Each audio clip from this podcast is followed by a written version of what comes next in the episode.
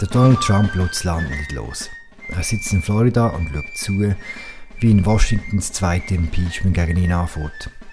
Verhandelt wird dort nicht um den 6. Januar und den Sturm aufs Kapitol. Verhandelt wird das ganze letzte halbe Jahr von der Präsidentschaft von Donald Trump und die Frage, darf der Präsident eigentlich alles sagen? Und damit herzlich willkommen zu einer weiteren Folge von Alles klar Amerika im Podcast von Tamedia zu den USA. Mein Name ist Philipp Loser, ich schwätze hier mit Alan Cassidy, im USA-Korrespondent in Washington. Wir reden über das Impeachment und wir reden vor allem darüber, wie es überhaupt zu weit kommen können. Und für das gehen wir zurück, und zwar in Herbst vom letzten Jahr. There has been rioting in Louisville. There's been rioting in many cities across this country, red and your so-called red and blue states. Will you commit to making sure that there is a peaceful transferal of power after the election? Well, we're going to have to see what happens. You know that I've been complaining. Sali Allen. Hi Philipp. Man hat gerade Donald Trump gehört während der Pressekonferenz im September 20. Er zweifelt das Resultat der Wahlen an, bevor sie überhaupt stattgefunden haben. Warum ist das jetzt wichtig? Jetzt im Februar 2021? Der Trump hat schon sehr früh im, Wahlkampf vom letzten Jahr eigentlich den Boden für das gelegt, was später gekommen ist. Den Boden auch gelegt für das, was am 6. Januar dann beim Capitol passiert ist. Das, was er hier in diesem Clip gesagt hat, das ist so ein bisschen der Anfang von diesem Muster. Er hat sich von Anfang an geweigert, sich zu einem friedlichen Machtwechsel zu bekennen. Er hat sich auch von Anfang an geweigert, eine allfällige Wahlniederlage zu akzeptieren. Das ist der Kontext, wo sich alles was später passiert ist, drin abspielt. Ich glaube, das muss man auch einbeziehen, wenn man sich fragt, warum es am 6. Januar dann so weit ist gekommen, wie es gekommen ist. Es ist ja von Anfang an auch mit manchmal subtilen, manchmal weniger subtilen Aufrufen verknüpft gewesen, Widerstand zu leisten. Zum Beispiel hier während der allerersten TV-Debatte gegen Joe Biden. But are you willing tonight to condemn white supremacists and militia groups sure. and to say that they need to stand down and not add to the violence in a number of these cities, as we saw in Kenosha and as we've seen in Portland. Sure, Are you I'm prepared to, to specifically that, do it? Well, I go would ahead, say sir. I would say almost everything I see is from the left wing, not from the right wing. So what are you what are you, look, what are you saying? I'm, I'm willing to do anything. I want to see well, peace. then do it, sir. Say it. Do it. Say it. Do you want to call him? What do you want to call him? Give me a name. Give me a white name. Go supremacists ahead. and Who would right you like me to condemn? white supremacists and right Proud militia. Boys. Stand back and stand by, but I'll tell you. Der Trump ist ja gefragt worden vom Moderator in dieser Debatte, also eigentlich aufgerufen worden, sich, ob er sich distanziere von gewaltbereiten rechtsextremen Gruppen. Wo man schon dann gewusst hat, dass die, wie die drauf sind und wie die ticken, auch hinsichtlich der Wahl. Und er hat ja dann den Satz gesagt, der um die Welt gegangen ist, stand back and stand by, also quasi treten zurück und haltet euch bereit. Ähm, und das ist ja, eben, das hat schon dann ziemlich Entsetzen ausgelöst. Und ja, man hat halt ein bisschen gesehen, also am 6. Januar und nicht erst dann, schon auch nach der Wahl, zwei, drei Mal vor in Washington, sind jeweils Hunderte von diesen Typen ja auch auftaucht, haben marschiert, haben auch quasi signalisiert, äh, zu was sie auch bereit sind, also ziemlich klar. Und er hat die Leute auch vor sich im Publikum, wo er dann die Rede gehalten hat am 6. Januar. We're going to walk down to the Capitol and we're going to cheer on our brave senators and congressmen and women. And we're probably not going to be cheering so much for some of them. Because you'll never take back our country with weakness. You have to show strength and you have to be strong. Wer sein Land zurückhaben will, der muss Stärke zeigen, hat Trump jetzt so gerade gesagt. Und dass wir jetzt über all das nochmal reden und all die Töne nochmal eingespielt haben, hat damit zu tun, dass es am Schluss genau um diese Frage beim Impeachment geht. Und zwar kann man im Trump kausal die Schuld geben, dass der Mob ins Kapitol eingedrungen ist. Kann man, Alan? Ja, ich glaube, man kann es mit einer Gegenfrage beantworten. Wäre all das passiert, wenn der Trump das Resultat von der Wahl akzeptiert hätte, so wie jeder andere Präsident vor ihm, wäre das passiert, wenn er seinen Anhängern gesagt hat, schaut, es ist vorbei, wir kommen in vier Jahren nochmal, wir äh, versuchen es dann wieder. Ich glaube nicht. Stattdessen hat er signalisiert, bis ganz am Schluss, das haben wir schon fast ein bisschen vergessen, oder? Die Wahl war eigentlich entschieden gewesen, ein paar Tage nach dem 3. November, wo, wo die Medien Biden zum Sieger ausgerufen haben, dann haben wir all die Schritte dazwischen, die, die über 60 gescheiterten Versuche von Trump vor Gericht das anzufechten, die diversen Deadlines, die verstrichen sind für die Bestätigung und Zertifizierung von der Wahl, zuerst in den Bundesstaaten und dann im Electoral College ganz am Schluss, oder? Und er, der Trump hat bis am 6. Januar, wo es eigentlich nur um einen symbolischen Akt gegangen ist, die Wahl jetzt wirklich einfach noch äh, eben formell zu zertifizieren, hat er ja suggeriert und, und, und, und gesagt, wir stürzen die Wahl noch, wir kippen die Wahl noch um. Und darum, wenn man all das sieht, glaube ich, ja, man kann und muss dem Trump die Schuld geben für das, was passiert ist. Hm, die Frage ist jetzt, ob das bestraft wird oder nicht. Die Woche jetzt in, in Washington das Impeachment angefangen. Hm, bei den Demokraten ist es Jamie Raskin, der die Anklage führt, sagt man das so? Ja, wo ein von neun Manager ist, sogenannte mm. Ankläger vom Repräsentanten aus, der Chefankläger, wenn mm. man so will. Und der Jamie Raskin hat noch eine speziell tragische Geschichte. Sein Sohn hat sich umgebracht und am Tag vor dem Sturm aufs Kapitol ist Beerdigung von diesem Sohn und darum hat er am Tag nachher, wo es um die Zertifizierung von diesen Wahlstimmen gegangen ist, seine Familie mitgenommen und hat die quasi mit ins Auge vom Sturm geführt. Das hat er auch sehr eindrücklich erzählt äh, zum Anfang vom, vom Verfahren und er hat unter anderem auch das gesagt. Senators, this cannot be our future. This cannot be the future of America. We cannot have presidents inciting and mobilizing mob violence against our government and our institutions because they refuse to accept the will of the people under the Constitution of the United States. Much less can we create a new January exception in our precious, beloved Constitution that prior generations have died for and fought for. Das ist der Schluss von seinem Eröffnungsstatement. Was will er genau nicht mehr? Was ist die Zukunft, die er nicht sieht für Amerika? Ich glaube, ihm ist darum gegangen zu sagen, schaut, wir sind an einem Punkt angekommen, wo äh, etwas, wo wirklich quasi zum Selbstverständnis von der amerikanischen Demokratie gehört und ja unbestritten auch zu den Errungenschaften. Der friedliche Machtwechsel, der alle vier Jahre gibt oder alle acht Jahre, das ist jetzt das erste Mal eigentlich in der Geschichte, zumindest wenn man bis zum Bürgerkrieg zurückgeht, gescheitert. Mhm. Und ich glaube, das ist ein bisschen sein Appell an die Republikaner, zu sagen, hey, das kann es doch nicht sein, egal auf welcher Seite wir stehen parteipolitisch, dass wir an den Punkt gekommen sind, eben in einer gescheiterten Demokratie wo wir so Szenen haben, ähm, das sind nicht mehr, oder? Das ist ja das alte amerikanische Selbstverständnis, oder? Das sind nicht mehr, wir sind besser als das. Lasst nicht zu, dass man das einfach so ungestraft äh, und, und ohne Konsequenzen lässt, haben passieren das ist, das ist sein Appell. Das Verfahren ist ja zweiteilt. Im ersten Teil ist es um eine formale Frage gegangen. Kann ein Präsident überhaupt noch impeached werden, wenn er nicht mehr im Amt ist? Wie ist das ausgegangen? Ja, also es gibt auch verschiedene Ansichten von Verfassungsrechtlern, wobei die Mehrheit, äh, insofern man das kann überblicken findet, ja, es ist möglich, man kann, man kann einen Präsident, weil er ist ja angeklagt worden, dass er noch im Amt war, oder? Und das passiert ist, ist, ist seine Amtszeit noch gelaufen und in dem Sinn ist auch das Instrument noch dazu gedacht gewesen, ja, hat ihn auch noch betroffen. Oder? Das sehen die meisten Verfassungsrechtler so. Es gibt solche, die das anders sehen und sagen, Sinn und Zweck vom Impeachment ist am Schluss, jemand, einen Amtsträger aus dem Amt zu entfernen. Der Trump sich schon aus dem Amt entfernt, von den Wählern in dem Sinn jetzt. Und darum sei das äh, nicht verfassungsmäßig. Jetzt, äh, sie haben ziemlich früh im Prozess entschieden, der Senat mit einer einfachen Mehrheit, dass es verfassungsmäßig ist. Und in dem Sinn ist diese Sache jetzt entschieden. Und jetzt geht es im zweiten Teil ums Materielle, um den tatsächlichen Vorwurf, oder? Ja, mehr, mehr, ein bisschen mehr. Auch wobei eben, es kommt ein bisschen darauf an, also die Verteidigung von Trump äh, führen verschiedene Argumente an, die sie nicht, bis jetzt zumindest nicht, nicht immer so konsequent zu Ende geführt haben. Aber ja, jetzt geht es eigentlich mehr um den Inhalt von dem, was passiert ist und von dem, was der Trump gemacht hat. Und die Seite der Demokraten ist klar, dort ist die, die Angriffslinie eine einzige, und zwar, sie sagen, er ist schuld, dass der Sturm aufs Kapitol gegeben hat. Wie läuft die Argumentationslinie der Republikaner? Eben grundsätzlich muss ich noch mal betonen, muss es immer wieder sagen, oder? es ist kein Gerichtsverfahren.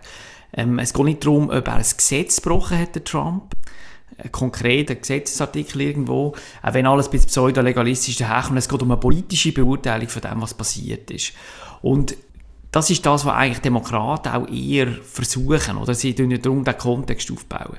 Und im Trump seine Anwälte, die haben bis jetzt eher so, auch in den Schriften, die sie vor dem Prozess eingereicht haben, sie haben sich stark auf den Trump seine Rede konzentriert, die er am 6. Januar in der Nähe vom Weißen Haus zu seinen Anhängern gehalten hat. Und sie gehen dann die Rede anschauen und nehmen dort zwei, drei Passagen raus, wo der Trump tatsächlich gesagt hat, die Leute sollen zum Kapitol ziehen, um friedlich und patriotisch zu protestieren. Und sie sagen dann, schaut, der Trump hat nie aufgerufen zu Gewalt. Ähm, ich sehe es so selber, er hat die drei Wörter hier auch mal gesagt und darum kann man ihm das nicht anlasten. Hm. Das ist die eine Verteidigungslinie. Die andere ist ja, dass man im Rahmen von der Meinungsäußerungsfreiheit auch Sachen sagen kann, die nachher halt auch nicht stimmen, oder? Und die Frage ist, kann das auch ein Präsident? Kann er sagen, die Wahlen sind gefälscht, die Wahlen sind gestohlen, auch wenn das nachweislich nicht stimmt? Ja, eben, da sind wir wieder bei der Frage, oder? Also vor einem Gericht könnte das sowieso machen. Also die Grenzen von der Meinungsäußerungsfreiheit, es gibt gewisse Grenzen. Es gibt so eine berühmte, so eine berühmte Paraphrase von einem Gerichtsurteil vom Supreme Court aus dem 20. Jahrhundert, wo jetzt heisst, ja, man darf nicht in einem vollbesetzten Theater Feuer, Feier schreien, äh, weil man dann quasi Panik damit auslösen, wenn es nicht mm. stimmt. Oder? Aber man muss sagen, in der, wenn es um politische Rede geht, sind die Grenzen also die sind sehr, sehr weit gesteckt. Die Frage ist eben mehr nach der politischen Beurteilung. Oder? Also, also der Trump hat das, was er gesagt hat, natürlich hat er in seiner Rede, oder, hat, hat er zwei, drei Mal auch in, in seiner stündigen Rede auch mal das Wort äh, friedlich und patriotisch gebraucht. Aber so ist es ja immer beim Trump. Das ist ein Muster, das seine Unterstützer immer gerne bringen. Man findet in jeder Rede von ihm ein paar normale Aussagen, in Anführungszeichen. Mhm. Aber dann muss man halt schon den ganzen, kompletten Kontext ausblenden, wo die zwei Aussagen gefallen sind. Äh, eben die monatelange Kampagne, ähm, das zunehmend wirklich erratische Geduld in den letzten Amtswochen, wo er ja auch gesagt hat, können wir protestieren, it's gonna be wild, es wird ganz verrückt werden und muss man ja alles ausblenden. Und das machen Trump seine Verteidiger bis jetzt, oder? Die tun sich sehr einfach wirklich auf das sagen, ja, jetzt ist sein Recht. Er kann sagen, Wahlresultate sind ihm suspekt gewesen und, und das stimmt in dem Sinne auch, oder? Also zumindest, wenn man das eben würde, nach rechtlichen Maßstäben anschauen und wie rechtfertigen denn die Verteidiger von Trump, dass sie, wenn sie jetzt die Rede nehmen, die einen Teil für total bare Münzen nehmen und ernst nehmen, wie der Aufruf, patriotisch und friedlich zu bleiben, und dann die anderen Teil halt sagen, das hat er einfach nie gesagt. Also wie geht das zusammen? Ja, das wird, das wird einfach ignoriert oder beschwiegen. Knallhart beschwiegen. Das ist jetzt auch nicht etwas, oder? Neues. Ich meine, so ist es ob man jetzt quasi das Impeachment-Verfahren nimmt oder auch Trump sein Verhalten in den Monaten vorher. Auch die Republikaner und so eben die, die medialen quasi Leitorgane auf der konservativen Seite, die sind ja immer wieder mit diesem Problem konfrontiert. Der Trump mhm. hat ja eben schon lange telegrafiert oder er akzeptiert die Wahl. Und dann hat man immer gesagt, ja, das ist nicht so gemeint oder das ist nur seine Rhetorik ähm, lasst dann einfach sein, das wird, das wird sich dann schon beruhigen und so. Und äh, klar, wenn man will, kann man, kann man immer einzelne Teile rausnehmen. Und, und das werden sie auch machen. Man muss halt eben sehen, am Schluss geht es halt bei diesem Impeachment nicht darum, wer die besseren Argumente Also, man hat zum Beispiel gestern ähm, auch einen republikanischen Senator gehört, der hat gesagt, äh, wenn ich die beiden Argumente vergleiche, dann haben die Demokraten die bessere Job gemacht. Das war am, am Ende des ersten Tages. Aber um das geht es halt am Schluss nicht, weil es eben nicht darum geht, irgendeine unabhängige Jury zu überzeugen oder, oder einen Richter, sondern äh, es richtet sich alles an die Senatoren, die rein politisch, nach politischen Kriterien urteilen. Und mit dem kommen wir zu der Frage, die wir schon ein paar Mal besprochen haben. Weil äh, wir können jetzt schon abschätzen, dass es keine Zweidrittelsmehrheit für eine Verurteilung gibt.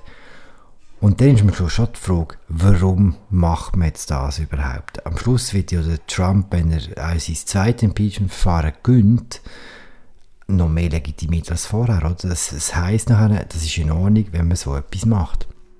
Die Frage nach dem Sinn und Zweck, die stellen sich schon auch ein paar Demokraten. Oder? Ich meine, es gibt, es gibt schon Leute äh, dort, die finden, ja, es wäre eigentlich besser gewesen, man hat jetzt einfach das alles sein und hat quasi volle Fokus auf den beiden, seine Regierung jetzt und nicht nochmal quasi da quasi Zombie-Trump wieder da auf Washington zu holen, im übertragenen Sinn, oder? was sich aber durchgesetzt hat und wer wahrscheinlich auch wirklich die stärkere Fraktion ist, sind all die Demokraten, die sagen, ist, auch wenn klar ist, wo, dass der Prozess nicht wird mit einer Verurteilung von Trump enden, ist es Pflicht, quasi all das nochmal ans Tageslicht zu bringen, zu kondensieren und quasi für die amerikanische Öffentlichkeit auszubreiten, mhm. nochmal, was da passiert ist. Also sie richten sich gar nicht wirklich an die, an die Republikaner im Senat, wo man eh weiß, dass äh, ein bisschen eine verlorene Sache ist, sondern es geht darum, der Öffentlichkeit nochmal vor Augen zu halten, was im Trump seine Rolle war und was auch seine Schuld war in ihren Augen. Oder? Und dann gibt es, glaube ich, noch ein zweites Ziel bei den Demokraten. Das wird nie ausgesprochen, aber das, das, das glaube ich, muss man schon auch mit einbeziehen. Und das besteht auch darin, dass Demokraten wissen, dass der Trump für die Republikanische Partei ist sowohl immer noch eine mächtige Figur, aber er ist halt auch ein Problem, zumindest für gewisse Flügel. Weil, weil das halt abstoßend für viele Wähler. Das ist auch der Grund, dass der beiden gewonnen hat. Es hat auch einige Republikaner gegeben, die den Trump nicht mehr gewählt haben. Und Demokraten, denke ich, wissen schon auch, wenn der Trump weiterhin, wenn die Republikaner gezwungen sind, sich mit dem Trump auseinanderzusetzen, also mit dem Teil von seiner Erbschaft, dann ist das grundsätzlich nicht unbedingt gut für die Republikaner. Und ich glaube, das spielt auch ein bisschen Parteitaktik äh, äh, rein. Oder? Also sie reden immer von der Pflicht und von der staatsbürgerlichen Verantwortung und das ist sicher ein grosser Teil, aber man muss auch nicht naiv sein. Oder geht es auch darum, dass, man, dass sie das Gefühl haben, dass ihnen das trotz einem Freispruch, was es geben politisch gleich irgendwie nützt. Das ist jetzt die politische Wertung vom Ausgang von diesem Verfahren, mit schon ein bisschen vorwegnehmen. Was glaubst du, wie es für das Land für eine Konsequenz haben, wenn jetzt die Zweidrittelsmehrheit verfehlt wird? Ja, ich glaube, es hängt schon sehr davon ab, ob es den Demokraten gelingt, ähm, bei der republikanischen Wählerschaft irgendwie ein bisschen einen Sinneswandel zu bewirken. Oder? Also, die letzten Umfragen, die man gesehen hat vor dem Impeachment, sind so gewesen, dass äh, ich glaube 70 Prozent der republikanischen Wähler die sagen, der Trump hat überhaupt keine Schuld für das, was passiert ist am 6. Januar. Ähm, und das ist viel. Ich finde es schockierend viel. Aber man kann es auch umgekehrt sehen. Man kann auch sehen, dass knapp 30 äh, Prozent in der einen oder anderen Form eben schon gefunden, dass der Trump zumindest einen kleinen Teil oder einen größeren Teil von Verantwortung trägt für das, was passiert ist. Und wenn die Demokraten quasi schaffen, die 30 Prozent, bei denen das irgendwie entweder bestätigen drin oder auch oder, oder vielleicht sogar, dass es noch ein paar Prozent mehr werden, dann ist, glaube ich, die Folge langfristig, dass es, ja, dass es dem Trump sein äh, sein Bild auch in diesem Teil vom Land jetzt zumindest nicht verbessert, oder? Mhm. Aber ob das gelingt und wie lange so ein Effekt auch anhebt, ja, das ist noch etwas anderes. Beim ersten Impeachment hat der Trump überlegt, selber auszusagen. Äh, überlegt sich das jetzt wieder und hört man überhaupt irgendetwas von ihm jetzt während dem Verfahren? Nein, der Trump hat sich jetzt sehr ähm, zurückgehalten, seit, seit, er aus dem, seit er gegangen ist. Er hat eigentlich keine öffentlichen Auftritte mehr gehabt. Ähm, er hat ja auch kein Megafon mehr in Form von sozialen Medien. Und was ein bisschen durchgedrungen ist, via, via Journalisten, via quasi Berater von ihm, oder, die dann geredet haben, so ein bisschen off the record, ist, dass er den Prozess verfolgt, aus Florida, aus seinem Exilpalast in Mar-a-Lago und dass er sehr hässlich war über den Auftakt des Verfahrens, weil seine Anwälte haben sich auch ein bisschen lächerlich gemacht mit einer ein bisschen wirren Darbietung. Ziemlich wirr, oder? Ja, das ist unisono, also auch auf republikanischer Seite ist das quasi äh, das Urteil gewesen. und der Trump, ich meine, wenn er etwas kann, oder, ist sich ja, ist ein TV-Ereignis zu inszenieren, auch aus früheren Zeiten noch und ich meine, das Impeachment ist ein Fernsehereignis und er müssen halt schauen, dass zumindest jetzt am Anfang Demokraten einen viel besseren Job gemacht haben und seine eigene Seite einen schlechten Job gemacht hat. Und das hat ihn offenbar hässlich gemacht. Ähm, ich denke aber, wenn, wenn dann äh, der Freispruch kommt, der unweigerliche, das wird dann ab dann aber der Moment sein, wo der Trump dann auch wieder wahrscheinlich äh, auftaucht, wieder in dem Sinne offensiver und vielleicht auch wieder mal einen Auftritt hat nicht, dass das äh, ganz viele Leute herbeisehen. Ich hoffe es nicht. Ich sehe es nicht herbei, aber so wird es auch sein. Wir werden es sehen. Und du wirst es vor allem sehen. Und wir werden darüber schwätzen. Wir haben über alles geredet. Natürlich nicht. Darum bald mehr an dieser Stelle. Das ist gesehen. Eine weitere Folge von Alles klar Amerika im USA-Podcast von Tamedia. Mein Name ist Philipp Loser, ich habe geschwätzt mit Alan Cassidy, im USA-Korrespondent von Tamedia. Ihr findet uns überall dort, wo es Podcasts gibt. Nächste Woche ist eine Pause, weil wir haben Skiferien, Sportferien. Unsere Skigebiete sind immer noch offen. Ich wünsche euch allen eine gute Zeit und bis bald.